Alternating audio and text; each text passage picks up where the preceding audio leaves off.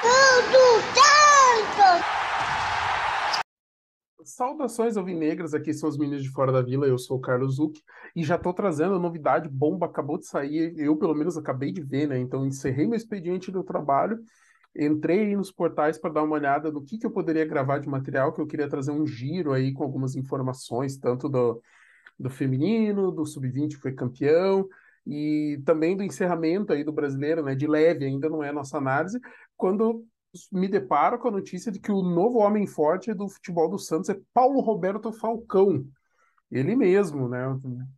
Grande jogador da seleção, já foi treinador de futebol, comentarista por muitos anos da Rede Globo, né? E agora ele é o homem forte do Santos. É ele que vai coordenar. Ele está com 69 anos.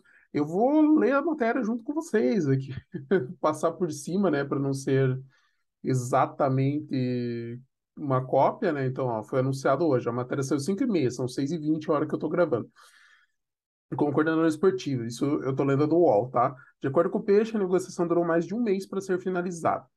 O presidente Andrés Rueda precisou convencer Falcão a não ser técnico e ocupar essa função de chefe do departamento de futebol. Paulo Roberto Falcão é ex-treinador e também jogador da seleção brasileira. É, as, Falcão assumiu o Santos com 69, aos 69 anos, perdão, perdão, vamos lá. Aos 69 anos, Falcão assumiu o Santos com o desafio de recolocar o time no caminho das grandes conquistas. O ex-jogador, ex-jogador com passagens por Internacional, Roma e São Paulo, além de ser titular da seleção brasileira por muitos anos, também atuou como técnico e comentarista esportivo. O contrato será assinado na próxima quarta-feira, dia 16. Na tribuna de Santos, também falando do, mesma coisa, a declaração do, do Rueda é um nome que dispensa apresentações. Tivemos muitas e boas conversas e acertamos esse trabalho para a organização de futebol, disse o presidente Andrés Rueda. Aguardaram o fim do Brasileirão para o anúncio. Falcão queria seguir como técnico, mas foi convencido a assumir o novo cargo.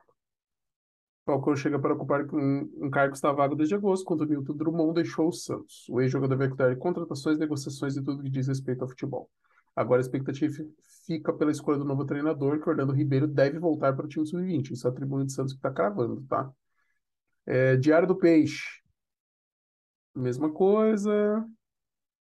Basicamente o, o texto é o mesmo, porque não tem muito o que falar. Em seguida, o próximo objetivo do Santos é encaminhar a contratação de um técnico. Em seguida, a montagem do elenco deve, deve começar de imediato.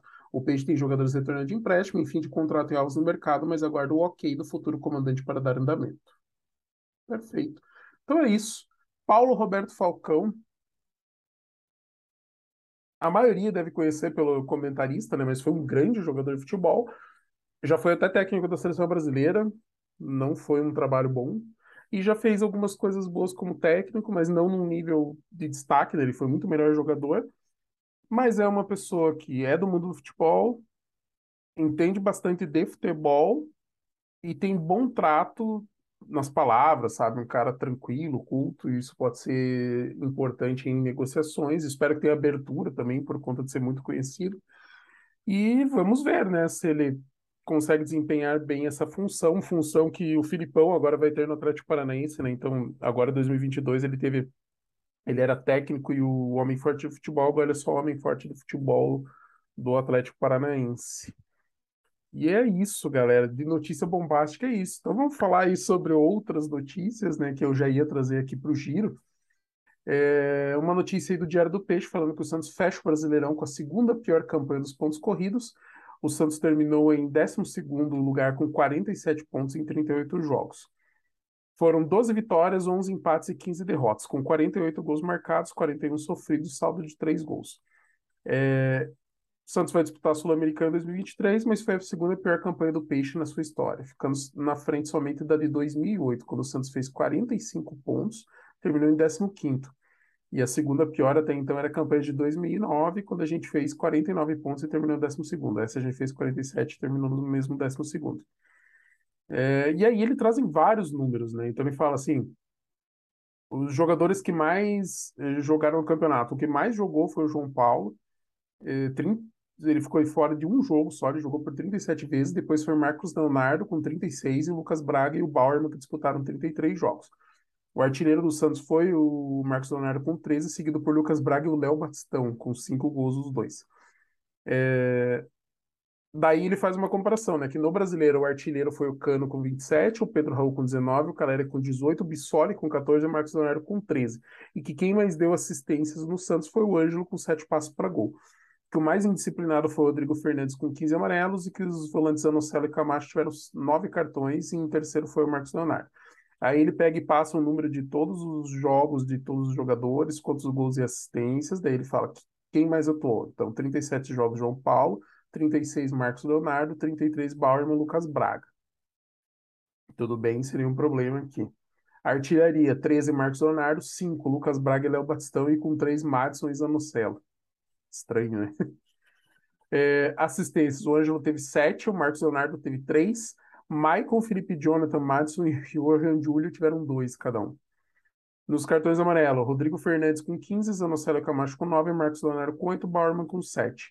E nos cartões vermelhos, Lucas Pires tomou um direto, o Natan tomou um direto, o Bauerman tomou um direto e o Lucas Barbosa teve dois amarelos no mesmo jogo. E é isso. Aí, a partir disso, outra matéria que trago aqui é sobre quanto que o time vai receber no campeonato, né? Então, quem terminou em 12 que foi o Santos, ganha 18 milhões de reais. Esse valor é de um bolo de cerca de 450 milhões, que é parte dos acordos de direito de transmissão da Rede Globo. Então, a Rede Globo que faz esse pagamento aí para os times. O Santos aí tem para receber cerca de 18 milhões. O que é mais curioso é que no ano passado, o Santos, que ficou em décimo, né, duas posições acima, ganhou 18 milhões e 100 mil. Então, ganhou um pouquinho mais, porque ficou à frente. Só que, como o valor foi atualizado, a gente acabou ganhando um pouco mais. Se não, a gente teria ganho aí menos de 15 milhões se tivesse terminado na mesma 12 posição, só que com os valores do ano passado. E é isso, né? Não tem muito que se comemorar, é um dinheiro bom, porque o Santos precisa e tudo mais, tem que ver se já não foi valor adiantado, se existe algum redutor aí para outros contratos aí, agora eu acho que não tem mais, né? O Santos teve algum porque tinha contrato com a Turner para ter fechado, acho que não, não tá mais vigente. E torcer para que ano que vem seja o ano melhor, né? Aquela coisa, cara a gente termina um ano em décimo, outro em décimo segundo, não são campanhas boas, blá blá blá. Mas se a gente tivesse um ano um pouquinho mais consistente, a gente tivesse terminado em oitavo, que dá aquela vaguinha da pré-Libertadores, já é alguma coisa, sabe? Tipo, e só que tem que ter um futebol consistente. A gente não teve futebol consistente para isso. É, mudando de assunto, falando aí agora do futebol feminino. O Santos venceu o Atlético de Madrid ontem por 3 a 2 porém, infelizmente, não passou de fase, porque só os times campeões do dos seus grupos é que passavam de fase. Então a gente teve o grupo A, o Flamengo foi campeão, São Paulo vice, a Ferroviária em terceiro e a Universidade de Chile ficou em quarto. E no grupo B terminou com Inter campeão, Santos vice, o Inter com sete pontos, Santos com seis, Palmeiras com três e o Atlético de Madrid com um. E com isso, a final vai ser entre Flamengo e Internacional na terça-feira, amanhã que é feriado, no estádio da Fonte Luminosa, em Araraquara. Quem são os artilheiros do campeonato? A Fabi Simões, que é lateral direito do Inter, tem quatro gols. E o destaque é Taizinha com três gols, atacante do Santos. E na sequência, a Cristiane também fez dois.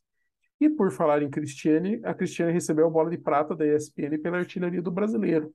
Então, a camisa 9 do Santos foi artilheira do Campeonato Brasileiro Feminino 2022, com 13 gols em 15 rodadas da primeira fase. Foram 15 jogos com 13 gols e 5 assistências. Declaração da Cristiane, extremamente feliz com o prêmio, o segredo foi me cuidar bastante. Já tenho 37 anos, não tenho mais meus 20 aninhos. Tem muita gente envolvida por trás, minha esposa, meu filho, bastante gente me ajudou, o que me motiva a buscar títulos. Estou há três anos no Santos e ainda estamos em busca de uma taça. E ela balançou as redes contra o São José duas vezes, contra o Corinthians, contra o Havaí Kinderman duas vezes, contra o Crespon duas vezes, contra o Grêmio, contra o São Paulo, contra o Smack duas vezes, contra o Cruzeiro e contra o Inter. A equipe do Santos não avançou para as quartas de final. Já no Paulistão Feminino, atualmente, a jogadora soma oito jogos com 11 gols e três assistências. Em 2022, a centroavante tem 26 jogos com 26 gols e 9 assistências. Ao todo, pela história nas sereias, são 103 partidas com 97 gols marcados. E ela tem contrato até o fim deste ano. Ela é a maior artilheira da história dos Jogos Olímpicos e destaque na Copa do Mundo. Cristiane chegou ao Santos em 2009 e em sua primeira temporada conquistou a Libertadores e a Copa do Brasil. No ano seguinte, faturou mais uma vez a competição mais importante do continente. Então, ela foi bi da Libertadores pelas sereias. Ela retornou às Sereias da Vila em 2020 está há dois anos no clube. Aos 37 anos, atleta titular absoluta na equipe Santista. Parabéns, Cristiane. Você honra demais a camisa do Santos. E por último, uma matéria aí da, do Globo Esporte falando aí das joias do Campeonato Paulista Sub-20, né? Então, após 10 anos, o Santos voltou a ser campeão do Paulistão Sub-20. Na equipe, a equipe da Baixada venceu o Corinthians por 2 a 0 na ida e com empate em 2 a 2 na volta, levantou a taça na Vila. E aí ele tá falando das esperanças, né? Então fala que a primeira resposta pra, de quem ficar de, de olho é Miguelito, né? Que foi estrela da final, é um jogador que já estreou no time profissional. Ele ainda forçou a expulsão do Murilo no jogo. E aos 35 do segundo tempo foi substituído nos braços da galera, aplaudido de pé, ouvindo gritos de é Miguelito. É, ele deve aparecer cada vez mais na equipe principal, é o que está sendo falado. Que outro nome que chamou muita atenção foi Ivonei, que ele foi capitão do time, foi fundamental na decisão, tabelando e criando jogadas com Miguelito durante todo o jogo. E que ele já jogou na equipe de cima, mas voltou à base após um pedido dele próprio. Ele estreou em 2020, disputou 14 partidas, foi multado pela diretoria por indisciplina em uma viagem. E aí, em 2021 atuou mais 16 vezes. Aí em 2022 ele desce para o sub-20, joga com regularidade e foi decisivo. Foi um grande destaque da campanha vitoriosa Santista que pode ganhar espaço em cima. E daí o camisa 5, Rian, foi outro que mostrou muita maturidade e qualidade na decisão. Que um duelo cheio de contra-ataques, o meio-campista de 18 anos ditou o ritmo das transições santistas e distribuiu muito bem o jogo, assim como o cadenciou quando é necessário. Polivalente pode aparecer nos profissionais. E daí, no final, perguntaram para o Ângelo, que estava assistindo o jogo, né? Quem mais podia ser? E daí ele fala do Moguelito, que é fenomenal, que fez dois gols, que o Ivonei também é espetacular. Daí ele fala do Pedrinho, Cadu, Jair também muito novo, Derek, Rian, Fernandinho, falando que todos podem dar frutos aí para o Santos. Vendendo peixe para os parça, não está errado. Parabéns, Santos, pela conquista aí do Campeonato Paulista Sub-20, foi legal. Inclusive o Danilo estava lá na vila, ele viu a volta olímpica da, da pesada com o troféu, foi muito massa. E é isso, galera. Então, de grande novidade, Paulo Roberto Falcão como um homem forte do futebol.